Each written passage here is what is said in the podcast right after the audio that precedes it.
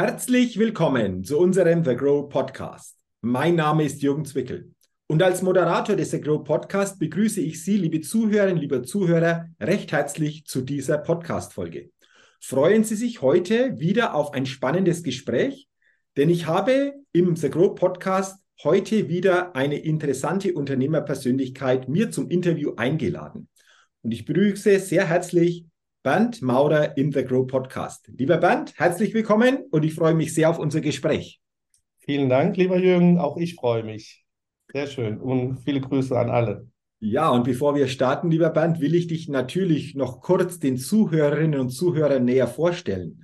Bernd Maurer ist Geschäftsführer der Conventic GmbH und es geht bei der Conventic GmbH um das Thema alles rund um Softwareentwicklung. Darüber wollen wir uns natürlich in diesem Interview auch näher austauschen. Doch bevor wir das tun, lass uns gerne, lieber Bernd, mit der Get-to-Know-Fragerunde starten. Fünf Fragen an dich und wenn du soweit bist, dann wartet Frage 1 auf dich. Ich bin soweit. Okay, dann lass uns starten. Erste Frage: Frühaufsteher oder Nachteule? Ja, leider eher Nachteule. Ah, okay. Das heißt jetzt leider eher Nachteule. Ähm, zwei Fragen dazu. Wie lange gehen denn so dann deine Tage und hättest du es lieber, dass du manchmal auch eher so in den Tag starten könntest? Wie sieht es dann aus? Ja, also ich, ich gehe jetzt natürlich unter der Woche ganz normal in, ins Bett. Äh, ich mache da keine Nachtschichten, weil man muss, hat natürlich Verpflichtungen, Kinder müssen raus und ähnliches, Hund muss raus. Ähm, aber ich bin tendenziell jemand, der, äh, wenn er nicht bis mindestens halb sieben schlafen kann, dann, dann bin ich, habe ich schon Jetlag. ähm, genau, also äh, um vier Uhr aufstehen für einen frühen Flug, da ist für mich der ganze Tag schon irgendwie gelaufen. Das ist echt schwierig. Also ich brauche so, ich brauche meine acht Stunden Schlaf. Okay. Genau. Ja, ich glaube, ist auch wichtig. Ich habe erst vor kurzem, vor ein paar Tagen wieder gelesen, wie wichtig dieses Thema Schlafen auch ist, auch so die Regelmäßigkeit äh, von der Dauer her. Also von dem her, äh, glaube ich, ist das ein wichtiger Punkt. Und ähm, ja, mit dem Hund, du hast es vor dem Start der Aufnahme erzählt, auch heute Morgen war es so richtig äh, klasse, diese ja, Gassi-Runde zu gehen. Ist das auch etwas, was du jeden Tag entsprechend dann so quasi äh, magst, mit dem Hund rauszugehen morgens? Auf jeden Fall. Also das ist sozusagen das, was am, ohne dass es im Kalender steht, die, die höchste Priorität hat. Also das findet natürlich jeden Tag statt. Der Hund muss ja morgens raus. Genau, aber das ist so auch die erste halbe Stunde, wo man ja schon mal ein bisschen Gedanken sich macht und auch so den Tag plant. Äh, das Ganze aber sehr entspannt und auf sich zukommen lässt. Und dann ist man auch frisch und wach, gerade wenn es so kalt ist wie heute Morgen. Äh, ja, das machen wir jeden Tag. Okay, wunderbar. Dann haben wir doch das äh, gut geklärt, was diese erste Frage betrifft. Dann Frage Nummer zwei. Was ist dein Geheimtipp, um auf neue Ideen zu kommen? Ja, ich glaube, das hängt tatsächlich auch mit dem, mit der ersten Frage zusammen. Also wenn man äh, Gelegenheit hat, auch so den, den Geist schweifen zu lassen, ja, und jetzt gar nicht so bewusst auf, auf Dinge abzielt, die man lösen muss. Und da ist auch gerade so eine, eine größere Hunderunde zweimal am Tag dann auch ganz gut geeignet. Also da mache ich mir natürlich kontinuierlich meine Gedanken und das ist auch die, die Dinge, wo ich dann heimkomme und äh, mir aufschreibe, äh, das, was mir gerade eingefallen ist, das muss ich noch erledigen, den muss ich noch anrufen, äh, dort muss ich noch eine E-Mail schreiben. Also, und wo ich eben auch so strukturelle Ideen habe, die jetzt eben auch, sage ich mal, Strategie und, und Befindlichkeiten der Firma angehen. Also das, das findet tatsächlich schon relativ stark da statt, wo man eben Freiraum hat. Mhm. Genau. Und das ist meistens nicht am Schreibtisch, sondern du hast es gesagt, durchaus Bewegung an der frischen Luft hilft da einfach auch neue Gedanken zu bekommen, die dann am Schreibtisch oder im Unternehmen entsprechend umgesetzt werden können. Genau, also man, man ist ja Unternehmer, man ist ja immer Unternehmer. Ich glaube, das ist einfach so ein bisschen, man ist ja immer mit dem Kopf halb ähm, ja, bei, bei unternehmerischen Themen und überlegt, was kann man besser machen und wo kann man noch ein, vielleicht jemanden ansprechen für einen Auftrag und ähnliches. Und ähm, ja, das passiert natürlich auch am Schreibtisch, aber eben sozusagen, manchmal hat man die gute, guten Ideen dann, wenn man es nicht erwartet. Ist bei mir aber nicht unter der Dusche.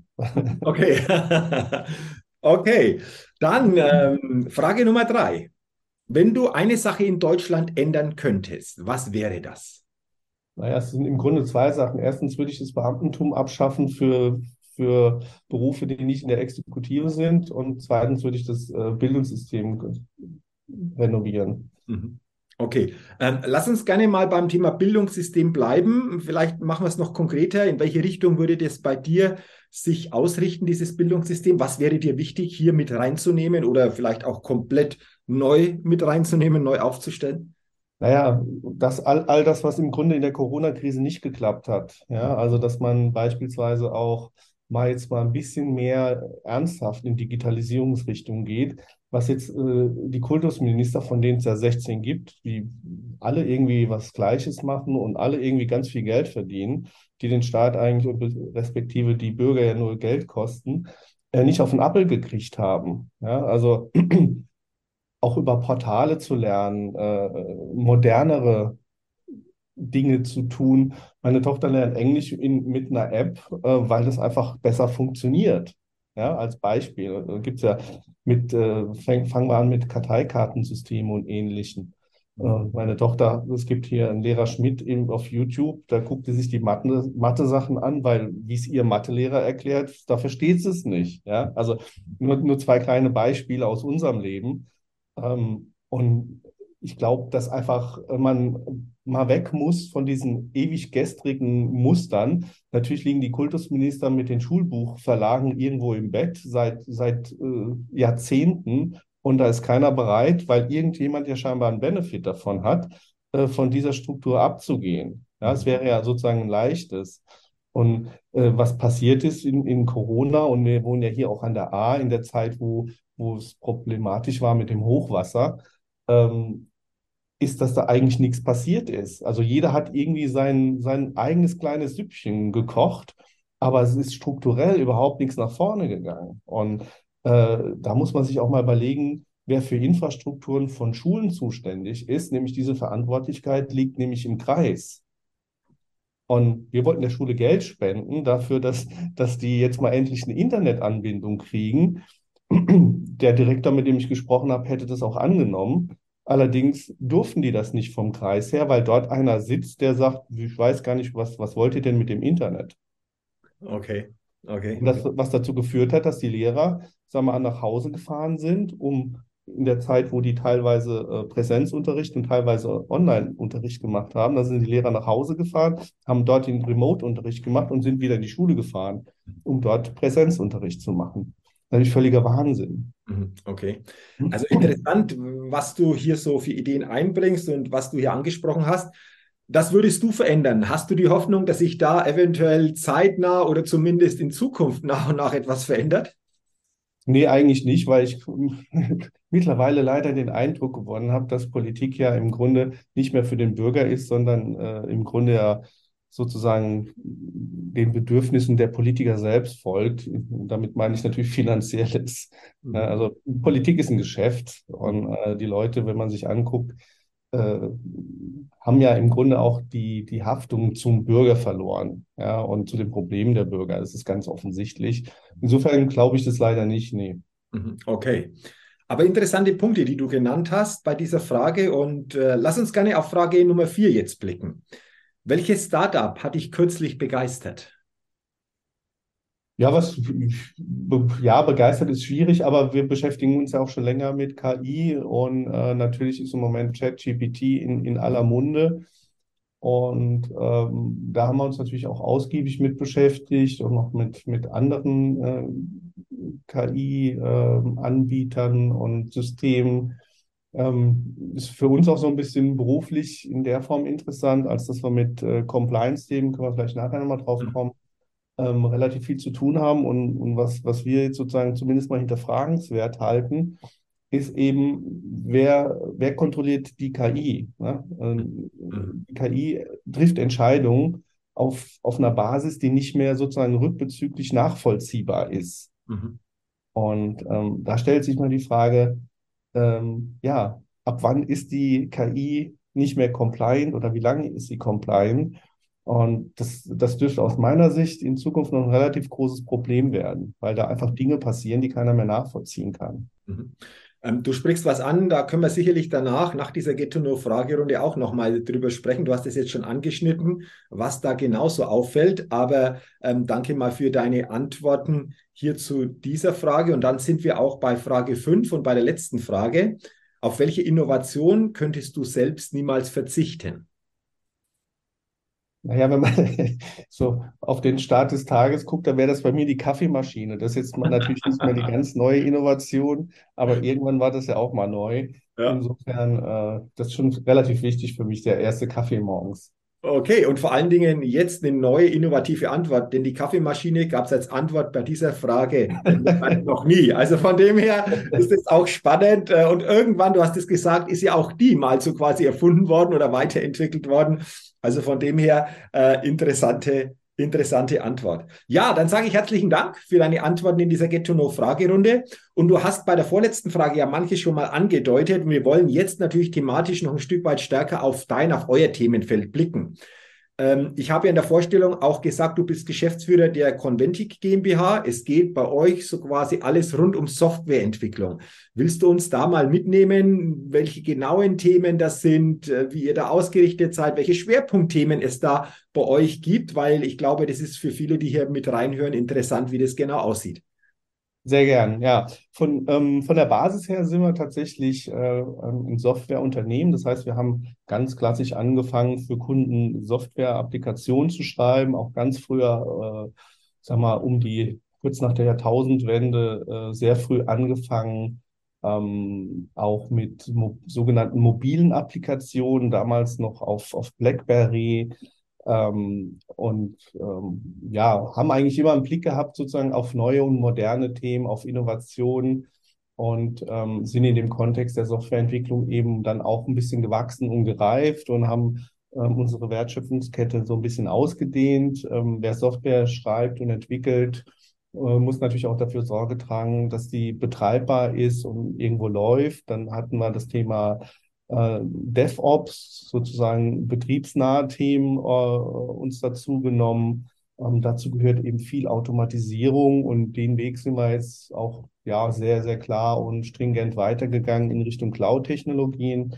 Da sind wir mittlerweile richtig tief drin und machen ganz viel, äh, hauptsächlich mit AWS, weil da einfach die, die Kundenanfragen am höchsten sind oder am meisten sind, aber eben auch mit äh, Microsoft Azure und mit Google Cloud Plattform. Mhm. Da sind wir sehr, sehr tief in den Themen drin, ähm, arbeiten hier für größere deutsche Automotive-Unternehmen äh, eben in diesem Thema Cloud-Transformation, ähm, sozusagen ähm, ja, strukturell, wo wir eben ähm, ja, mithelfen im Beratungssinne und Vorgaben machen, wie so eine Automatisierung und so eine Cloud-Transformation vor sich gehen kann, aber eben auch sozusagen Level tiefer, wo es dann darum geht, Services zu schreiben und auch zu etablieren. Mhm. Ähm, da sind wir auch in der Firma relativ breit durchzertifiziert. Also da haben wir in den letzten drei, vier Jahren ziemlich gutes Know-how aufgebaut. Und ähm, was ich vorhin schon mal habe anklingen lassen, das Thema ähm, Compliance äh, ist auch in dem Kontext äh, auch aus Kundensicht für uns äh, ist es sehr wichtig geworden. Also wir haben da auch angefangen, diese Compliance-Themen so zu automatisieren, ähm, dass man quasi eine, ja, wie soll ich sagen, eine Echtzeit-Sicht äh, auf die eigene Infrastruktur in Bezug auf Compliance hat. Wenn man heute hingeht und spricht mit einem Verantwortlichen, äh, einem CISO, oder einem Geschäftsführer oder einem IT-Leiter, der im Grunde sozusagen das Thema Security und Compliance verantwortet und fragt ihn, na, wie sieht's denn aus? Seid ihr compliant? Dann sagt er, ja, wir haben vor, vor sechs Monaten ein Audit gehabt. Dann sage ich, also nein. sagt okay. er, doch, doch, wir haben doch ein Audit gehabt. Mhm. Ja, aber es ist ja nicht mehr so, die Software verändert sich ja auf großen Plattformen heutzutage jeden Tag ein Stück weiter. Es wird ja alles kontinuierlich fortentwickelt. Ähm, auch die, die drunterliegenden Infrastrukturen verändern sich, auch wenn man Open Source Bibliotheken einsetzt. Auch daran wird überall immer kontinuierlich gebaut.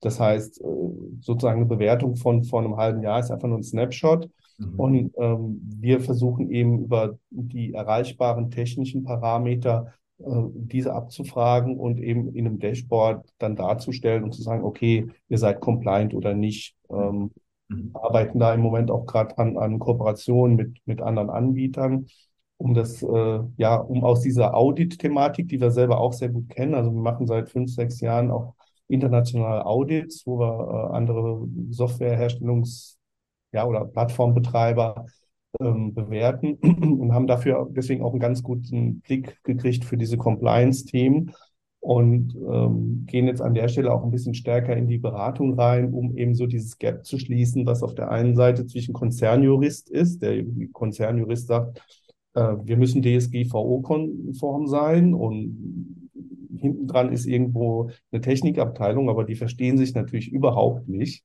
Und da in diese Lücke gehen wir rein und mhm. Machen in, in Workshops eben klar, was bedeutet für diese spezielle Firma beispielsweise jetzt Datensparsamkeit gemäß DSGVO. Wie weit muss man da gehen? Das hängt natürlich immer auch ein bisschen davon ab, ähm, mit welchen Daten der Kunde dann zu tun hat. Sind das jetzt einfach nur Adressdaten, damit man dem Kunden seine Sachen zuschicken kann? Oder sind das im, sozusagen im schützenswertesten Fall Patientendaten? Dann muss man natürlich einen ganz anderen Aufwand betreiben. Mhm, okay. Ähm, interessant, was du schilderst, Ben. Du hast gesagt, Automotive ist einfach auch so ein Bereich, wo er sehr, sehr stark einfach auch begleitet. Äh, bei all den Themen, du hast jetzt manche ähm, Themen einfach auch geschildert, ähm, fällt da immer etwas auf, wo du sagst, Mensch, da gibt es immer einfach Auffälligkeiten bei, bei vielen Unternehmen? Wenn ja, wie sind diese Auffälligkeiten und was könnte man tun, um vielleicht vorher da schon mal ganz anders drauf zu gucken oder mit einem anderen Blick ranzugehen? Gibt es so etwas? Ja, nicht so pauschal. Was, was wir halt ja feststellen, auch, auch zuletzt in den Audits, die wir selber machen, ist eben, ähm, dass, dass viele IT-Firmen und, und Softwareherstellende oder sozusagen ihre Geschäftsmodelle auf Software betreibende äh, Firmen ähm, manchmal so ein bisschen den, den Zeitpunkt verpassen, mit den nächsten Schritt in die Moderne zu gehen. Ja, also das heißt, äh, wir haben teilweise äh, durchaus funktionierende Geschäftsmodelle, die aber jetzt im, mit Blick auf die auf den Lifecycle der eingesetzten Infrastrukturen, insbesondere mit Blick auf die Software, ähm, mittelfristig ein Problem kriegen, einfach wegen dem Thema Security. Ja, also wenn ich jetzt heutzutage, du sitzt für die Insider, sozusagen noch ein, irgendein Framework benutze, was auf PHP basiert, dann ist es sehr, sehr, sehr schwierig, das sicher zu halten. Ja, und während wir jetzt, wenn wir jetzt heutzutage einen Kunden beraten und haben eine grüne Wiese,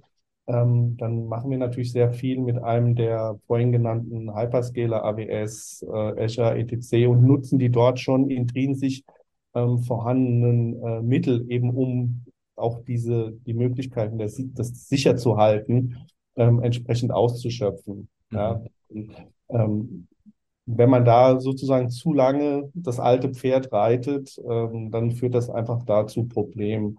Und äh, wenn ich sage, wir machen alles rund um Softwareentwicklung, dann bezieht sich das auch insbesondere auf die Beratungsthemen, dass wir auch versuchen, so, sozusagen Legacy-Projekte zu modernisieren. Das hat auch ganz oft mit den Prozessen innerhalb des, des Projekts zu tun. Ja, also wie schaffen wir es relativ schnell mit, mit möglichst geringem Aufwand trotzdem gute Software zu bauen. Also auch das Thema Time to Market. Also wenn jemand eine Idee hat äh, im Anforderungsmanagement, wie lange dauert das, bis es vorne tatsächlich im Frontend ankommt bei der Plattform? Und das sind so Themen, da können wir ganz gut helfen, weil wir da auch, äh, sagen wir, sehr ambitioniert sind ähm, und auf der anderen Seite eben auch viel Erfahrung haben und auch schon viel verschiedene Strukturen und Projekte gesehen haben. Mhm, okay. Ähm, würde ja auch bedeuten, wirklich diese Themen immer wieder auch zu hinterfragen. Passt es noch oder gibt es nicht da was zu ändern, wenn du sagst, bei vielen ist fest, festzustellen, dass es häufig zu lange dauert, bis da etwas passiert, oder?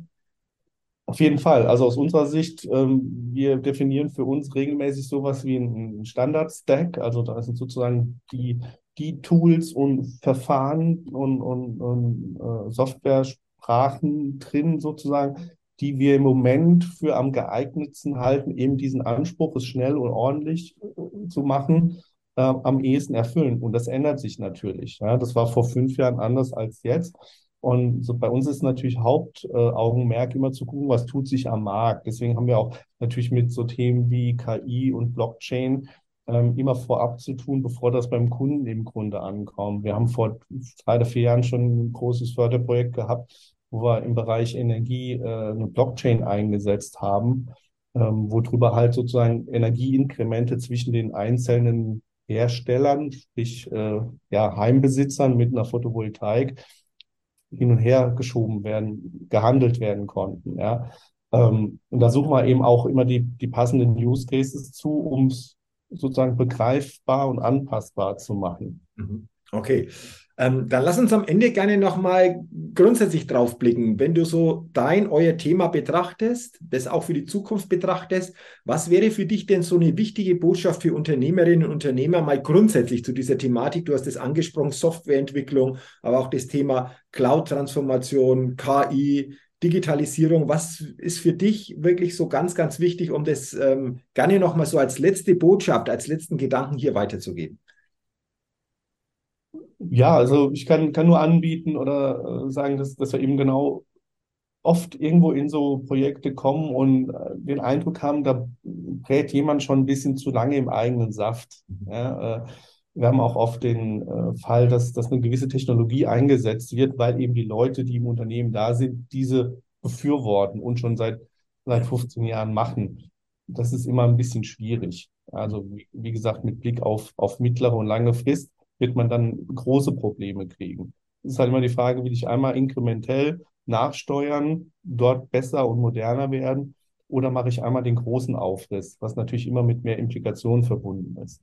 Mhm. Okay. Also, wenn ich so richtig verstanden habe, immer wieder auch dran zu bleiben, immer wieder auch bestimmte Themen zu hinterfragen, Ausrichtungen zu hinterfragen um nicht zu lange da festzuhalten und vielleicht den Anschluss zu verpassen, sondern immer so quasi am Puls der Zeit zu sein, oder wenn wir das so zusammenfassen können. Genau, also ich meine, äh, wir haben vor, als wir irgendwann uns überlegt haben, äh, eine Firma zu gründen, natürlich überlegt, in welchem Bereich sollte das sein und was ist zukunftsfähig und hatten natürlich aus, aus der Prämisse raus gesagt, äh, möchten was mit Software machen. Und äh, wenn man sich heute jetzt eben anguckt, wie, wie Firmen letztendlich auf, auf Software angewiesen sind. Also die aller, allermeisten, wenn ich jetzt keinen Food Truck habe beispielsweise, aber alles, was ein bisschen größer ist, hat am Ende irgendwo auch ein digitales Geschäftsmodell oder ein, ein Geschäftsmodell, was auf, auf Software basiert oder basieren kann. Und, ähm, und das ist eben eine kontinuierliche Fortentwicklung. Da muss man sich sozusagen auch mal mit beschäftigen und anfreunden. Das ist, ist nicht, ist kein Fire and Forget. Also wir bauen einmal was und damit ist es erledigt. Äh, wenn man das so sieht, wird man wahrscheinlich am Markt auch nicht lange bestehen. So und ähm, ja, Software zu schreiben bedeutet, weil einfach auch dieses Drumherum sich so schnell und, und liquide entwickelt, äh, bedeutet dann immer eben kontinuierlich zu gucken, sind wir noch modern oder eben auch, wenn es irgendwie Angriffe gibt von draußen, sind wir jetzt gerade, sind wir hier angreifbar, betrifft uns das? Also diese, diese Themen, die jetzt eben, wie ich vorhin angerissen habe, mit Security und Compliance einhergehen, dort muss man einfach kontinuierlich was machen und muss auch sozusagen ähm, die, das Empfinden haben, dass es notwendig ist. Mhm. Viele sagen, nee, das kostet Geld, lass uns bleiben, haben dann aber irgendwann Probleme. Mhm. Okay. Ich, ich glaube, das waren nochmal wichtige Gedanken zum, zum Ende auch. Wie, wie gesagt, der Appell, immer wieder diese Punkte zu hinterfragen, immer wieder da auch dran zu bleiben. Auch danke für die weiteren Gedanken zu diesem Thema, die du heute in diesem Podcast angesprochen hast. Da sage ich herzlichen Dank und äh, wünsche dir natürlich persönlich, unternehmerisch weiterhin alles Gute, viel Erfolg und nochmals herzlichen Dank für das interessante Gespräch und für das interessante Interview, lieber Bernd. Herzlichen Dank. Lieben Dank, äh, lieber Jürgen, und ein schönes Wochenende. Es ist ja Freitag. Genau, wir haben Freitag, heute den 10. Februar, ähm, vormittags. Da nehmen wir dieses Podcast-Interview auf. Zum Start ins Wochenende sozusagen. Danke dafür und natürlich auch für dich ein schönes Wochenende, lieber Bernd. Vielen Dank. Zuhörerinnen, liebe Zuhörer, natürlich auch vielen Dank an Sie, dass Sie heute in diese Folge hineingehört haben. Ich wünsche Ihnen weiterhin auch alles Gute und freue mich, wenn Sie auch bei der nächsten Ausgabe des Agro Podcast wieder mit dabei sind. Bis dahin auch Ihnen viel Erfolg, Ihr Jürgen Zwickel.